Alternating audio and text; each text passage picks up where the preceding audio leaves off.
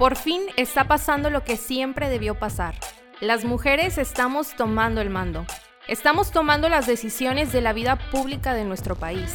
Pero para llegar a esto, el camino no ha sido fácil.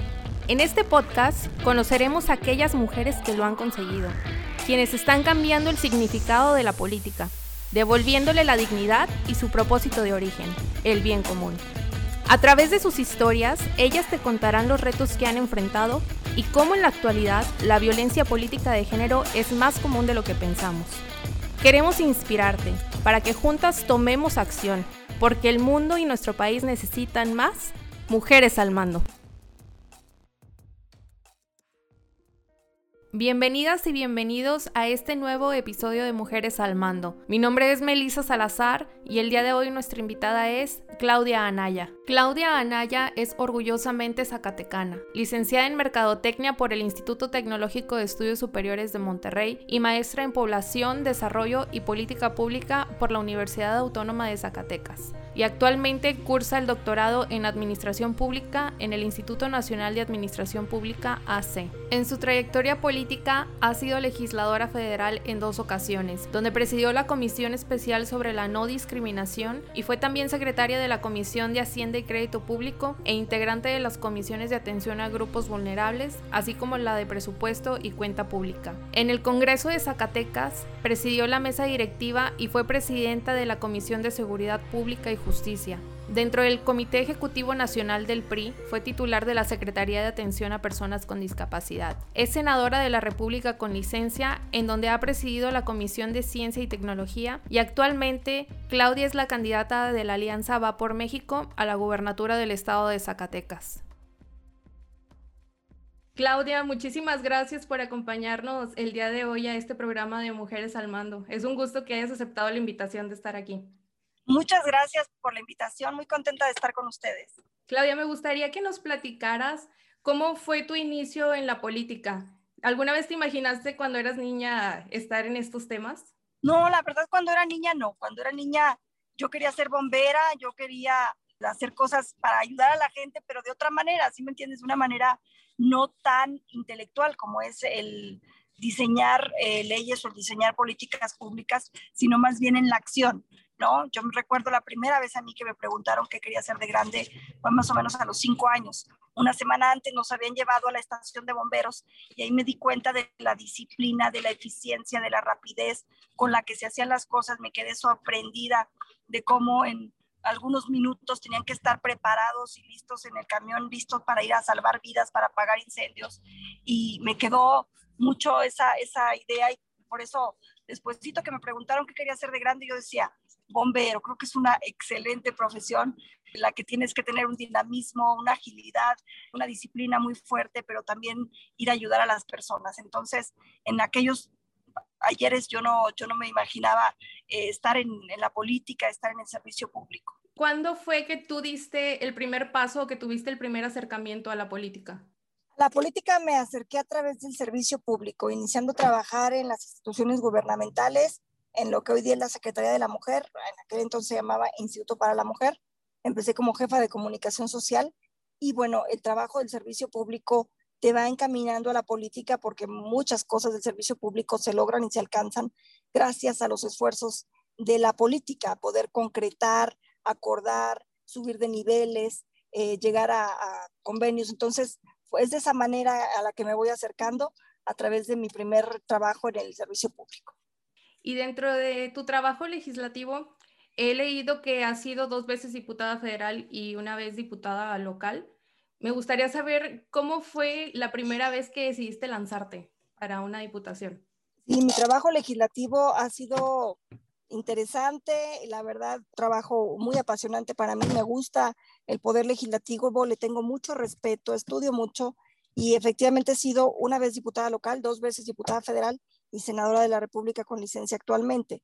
De la primera vez eh, que participé para diputada federal fue en el 2009 y fue precisamente por ese interés de sustentar las políticas públicas que yo había estado impulsando, porque yo estuve de directora de dependencia de 2003 a 2009. A enero de 2009 yo, yo renuncié al gobierno del estado y fue precisamente para participar como diputada federal y es que eh, durante esos años estuve diseñando lo que es la política de inclusión en el estado de Zacatecas y precisamente para darle sustento legal a la política pública, para tratar de consolidar más los derechos de las personas con discapacidad, para poder consolidar la, los derechos contra la discriminación, fue que me motivó mucho incursionar en la parte legislativa para poderle dar sustento jurídico, sustento legal a todas estas eh, pues acciones afirmativas que habíamos implementado a través de política pública para la población.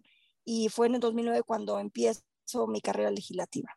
¿Y cómo te sentiste tú? ¿O te sentías emocionada o sentiste que había algunos obstáculos? Yo me sentía muy emocionada, con mucha expectativa de poder ayudar a Zacatecas y así fue.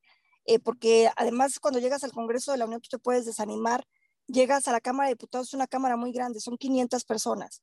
Entonces tú puedes llegar y ver a tantas personas, tantas comisiones, tanto trabajo que puedes pensar, ¿Cómo me puedo distinguir? ¿Cómo puedo hacerle para ayudar a mi estado entre tantísima gente?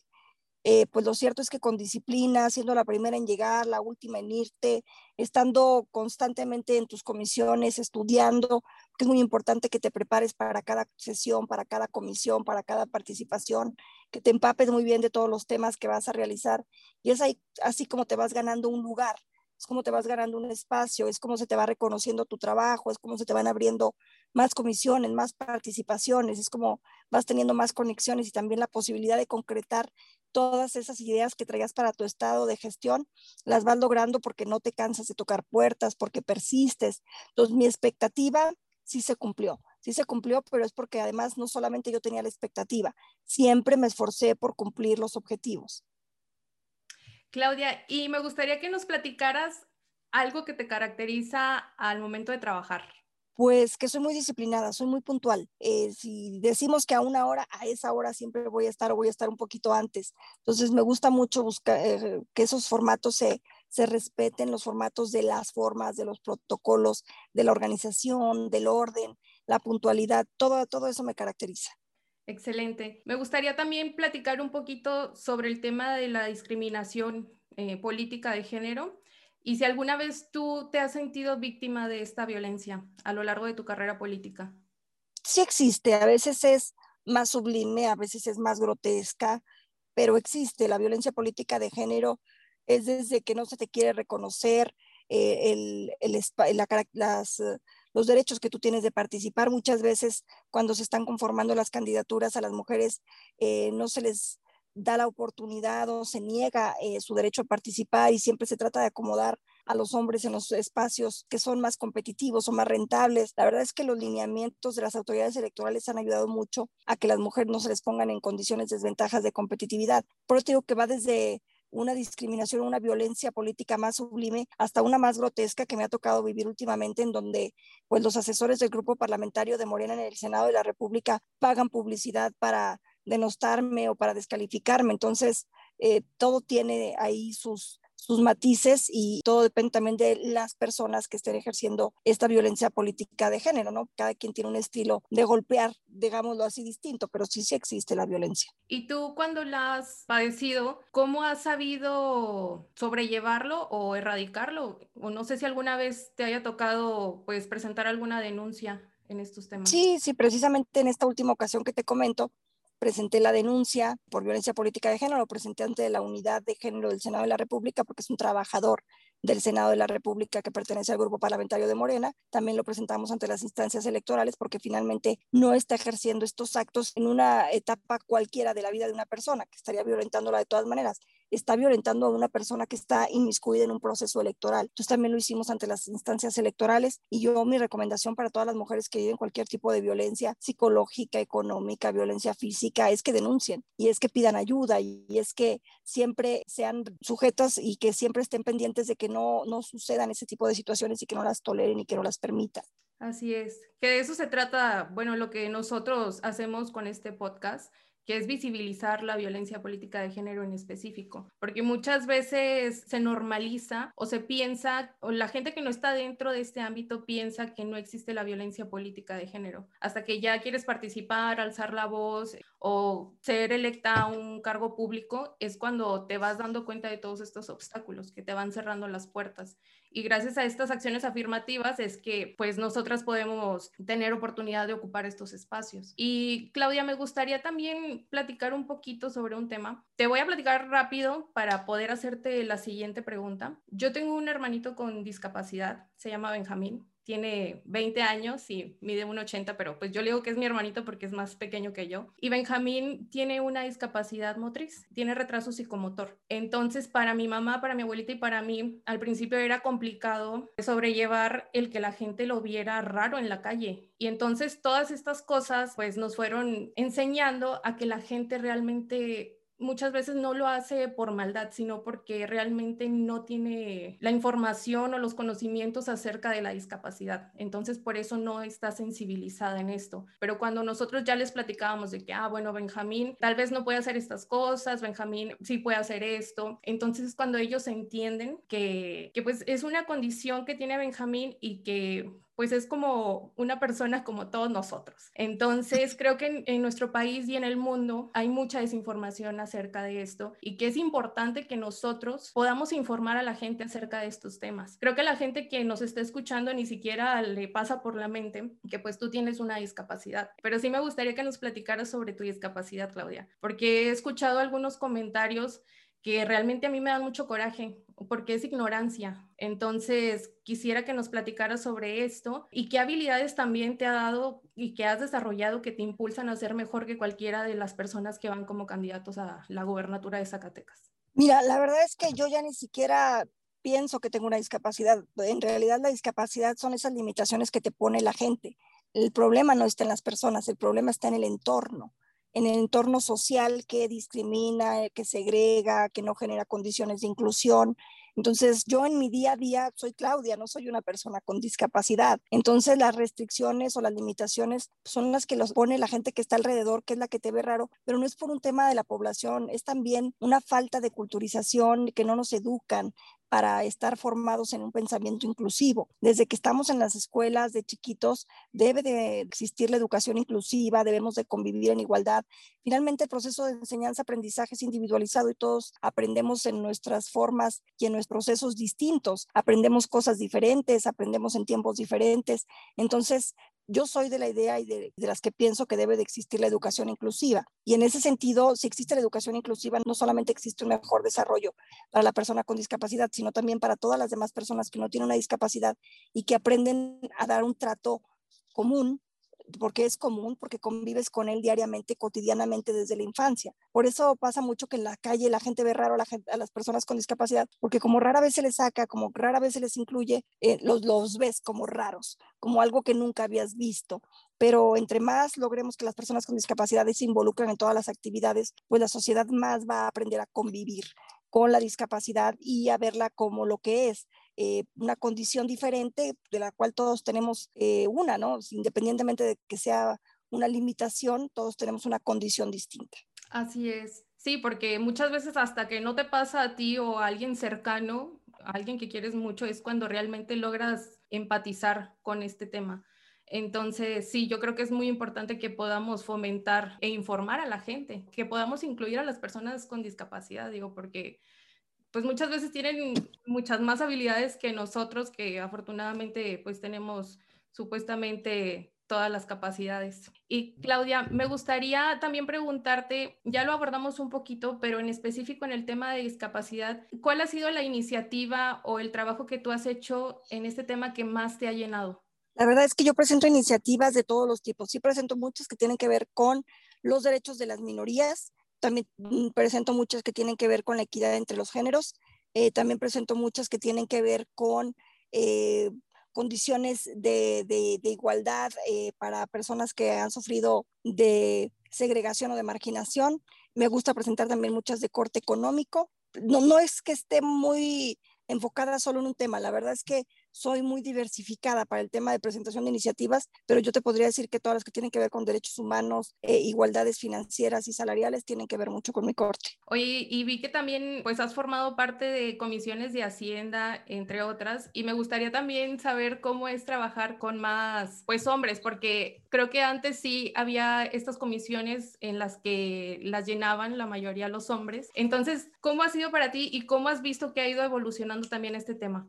Sí, a pesar de que las cámaras se han hecho cada vez más paritarias, lo cierto es que las comisiones como justicia, hacienda, presupuesto, eh, que son las gobernación, que son las comisiones más fuertes, son presididas por hombres y tienen más integrantes hombres. Las comisiones como infancia, niñez, grupos vulnerables, mujeres, juventud, deporte, son más presididas por mujeres y tienen más integrantes mujeres. No debe de ser, yo digo que pues tiene que ver mucho con lo que te gusta hacer, lo que te gusta desarrollar, a lo que le sabes y así es como, bueno, así es como yo me he procurado involucrar, ¿no? Es ser parte de estas comisiones y yo creo que también es cosa de que vayan evolucionando un poco más los congresos para que se vaya logrando que las mujeres no solamente seamos parte eh, paritaria de los congresos, sino que vayamos alcanzando estos eh, espacios de poder, que es las presidencias de las comisiones más importantes, las coordinaciones, ser presidentas de las juntas de coordinación política o de la mesa del Senado o de la mesa de la Cámara de Diputados. Eh, pero en fin, todo, todo tiene que ser paulatino, vamos avanzando, creo que lo vamos haciendo bien y seguiremos avanzando. Es muy admirable tu carrera política. Ahí estuve pues leyendo un poco y pues has ocupado muchísimos cargos. Creo que muchas veces son cargos que no aspirarían algunas mujeres o incluso algunos hombres. Claudia, también me gustaría preguntarte de alguna ocasión en la que tú te acuerdes que te hayas sentido plena y que hayas dicho de que aquí en la política estoy en el lugar correcto y estoy haciendo las cosas bien. Mira, yo tengo siempre oficina de atención ciudadana para la gente, siempre, para poder estar no solamente en el espacio legislativo, sino poder regresar a este espacio del entorno social y escuchar a la gente y ver en qué andamos bien, en qué andamos mal, qué falta por hacer, qué falta por liquidar, qué falta por diseñar. Y en esos espacios la gente va mucho para decirme, oye, no, no tengo la posibilidad de este aditamento, de este implemento, de esta operación. Cada vez que cerramos bien una gestión, cada vez que salvamos una vida, cada vez que logramos que la gente saque adelante sus rezagos, yo digo, estoy en el lugar correcto, estamos haciendo lo correcto, estamos ayudando a que el sistema sea mejor. Cada vez que hablamos a una dependencia y le ayudamos a detectar un trámite que es eh, pues muy complejo para las personas y que les está retrasando tiempos de, de ayuda y les decimos cómo lo pueden ayudar a, a ser más sencillo, más eficiente, Está, decimos, estamos en el lugar correcto, estamos haciendo lo correcto que trabajo con mi equipo que me ayuda a estar en todos lados, en México, en Zacatecas y en donde se necesite siempre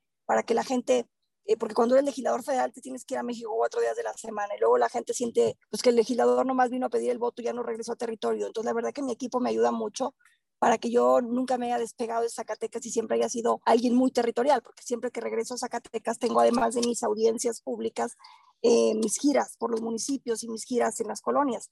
Y esto se puede organizar pues gracias a, a un equipo que es comprometido, ¿no? Una persona no es omnisciente, pero si te rodeas de los mejores perfiles, si te rodeas de gente comprometida, se puede hacer un gran equipo de trabajo para servirle a la población y ahí es cuando tú dices, estoy en el lugar correcto, porque de eso se trata la administración pública, de hacer equipo, de lograr que cada institución eh, funcione articuladamente y de manera eficiente. Entonces, de eso se trata la administración pública. Estoy estudiando un doctorado en administración pública precisamente porque me gusta la profesionalización del servicio, porque creo en la profesionalización como una forma de mejorar la respuesta del Estado y, así es como, como vamos eh, motivándonos también nosotros mismos para hacer las cosas mejor. Claudia, entrando un poco más al tema de Zacatecas. Bueno, yo le tengo mucho cariño al estado porque mi mamá y mi abuelita materna son de allá. Bueno, toda la familia de mi mamá es de allá de Zacatecas, de Concha del Oro. Entonces, me gustaría saber por qué decidiste y tomar esta decisión de lanzarte como candidata a la gubernatura de Zacatecas?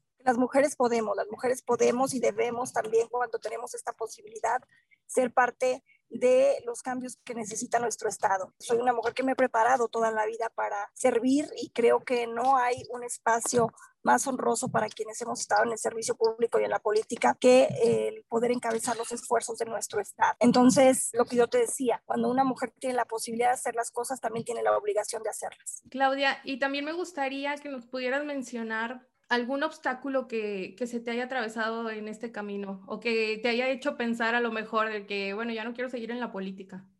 Pues bueno, cuando hay dificultades que, que tú misma comentas, ¿no? La violencia política, cuando se cierran algunas puertas, cuando ves la renuencia de algunos eh, actores a participar y hacer sinergias para construir en equipo, pero yo creo que esto es normal y que nunca hay que rendirse y que siempre hay que saber reconstruirse y hacerlo rápidamente y eso creo que es una de las cualidades que yo tengo, que sé reconstruir muy rápido, no soy una persona a la que las decepciones le causen mucho estrago. Me sé recuperar rápido de la decepción o de la frustración y sé enfocarme rápidamente hacia otro nuevo objetivo, hacia volver a insistirlo, soy persistente. Eh, entonces, en ese sentido, creo que, que, eso, eso es algo que me caracteriza, ¿no? Esa eh, persistencia para alcanzar los objetivos. Sí, muchas veces ha pasado, pero también te puedo decir, son cosas de un día para otro. Al día siguiente yo ya estoy lista para lo que sigue. Exactamente. Y también me gustaría que nos dijeras algún mensaje para las niñas o para las mujeres que sueñan con ser presidentas o estar dentro de la política.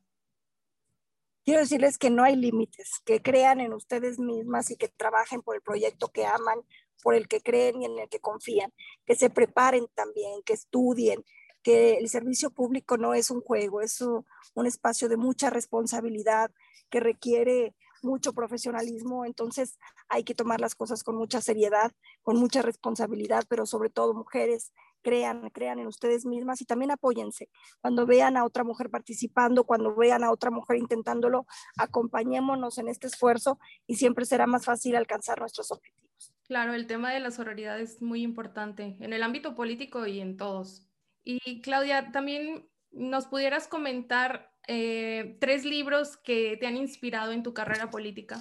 Mira, a mí me gusta mucho la novela histórica, entonces a mí me encontrarás leyendo a Enrique Krause con toda la novela histórica que he escrito de México que hay que reconocerle este gran esfuerzo de historiador, pero además tiene una narrativa muy precisa. Si quieren algo más divertido, pero también de secuencia histórica, también me gusta Francisco Martín Moreno. Es, creo que le mete más ficción, pero, pero es divertido. Puedes estarle variando entre unas cosas y otras para que no, no siga siempre una misma línea y no te parezca tan tedioso. Y pues también me gusta todo lo que tiene que ver con y Kramantaki, creo que ella estructura muy bien eh, cómo diseñar o conceptualizar la política pública. Eh, ella es, un estilo totalmente diferente a lo que les había dicho ahorita. Bueno, a mí me gusta mucho la novela histórica, pero para filosofía y para tema de conceptualización y Kramantaki. Claudia, ¿y nos podrías comentar quiénes son aquellas tres mujeres que te han inspirado o que te motivan en tu vida? Mi abuela, mi mamá y mi hermana. Eh, sin duda, por muchas cosas, ¿no?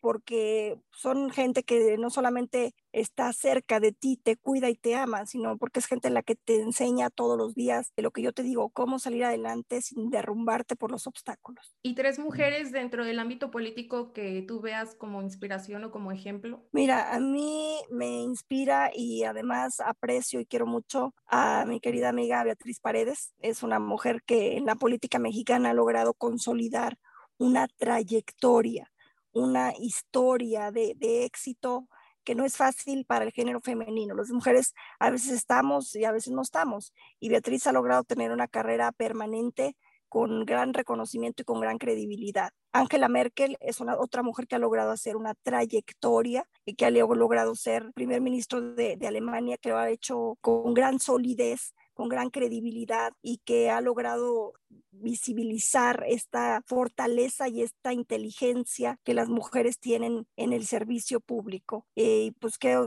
¿qué, otra mujer te puedo decir? Pues creo que todas las mujeres que están en la política son admirables porque, por lo que yo te decía, porque no es fácil.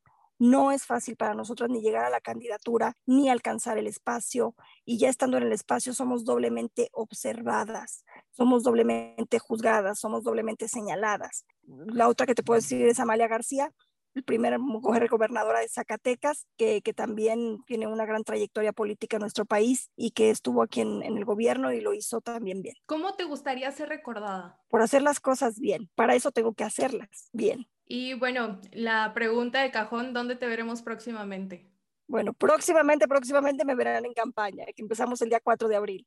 Y lo que pase después depende de la decisión de las y los Zacatecas. Pues esperemos que sea de manera positiva para que puedas seguir trabajando en beneficio de Zacatecas. Claudia, nada más por último, ¿nos podrías comentar cuáles son tus redes sociales? Síganme en Facebook, es Claudia Naya, en Instagram también es Claudia Naya y en Twitter es arroba Claudia Naya. Claudia, pues te agradecemos muchísimo que te hayas tomado el tiempo de estar hoy aquí con nosotros. Sabemos que pues estás casi por iniciar campaña y andas súper ocupada, pero creo que todo lo que nos has platicado hoy va a servir para inspirar a más mujeres, que ese es nuestro objetivo. Muchísimas gracias por haberte tomado el tiempo. Un gusto, que estés muy bien. Hasta luego. Gracias. Gracias por escuchar Mujeres al Mando Si te ha gustado este episodio, compártelo para seguir inspirando a más mujeres. Y no olvides seguirnos en nuestras redes sociales. Mujeres al Mando Podcast, una producción de Melissa Salazar y Víctor Lucio.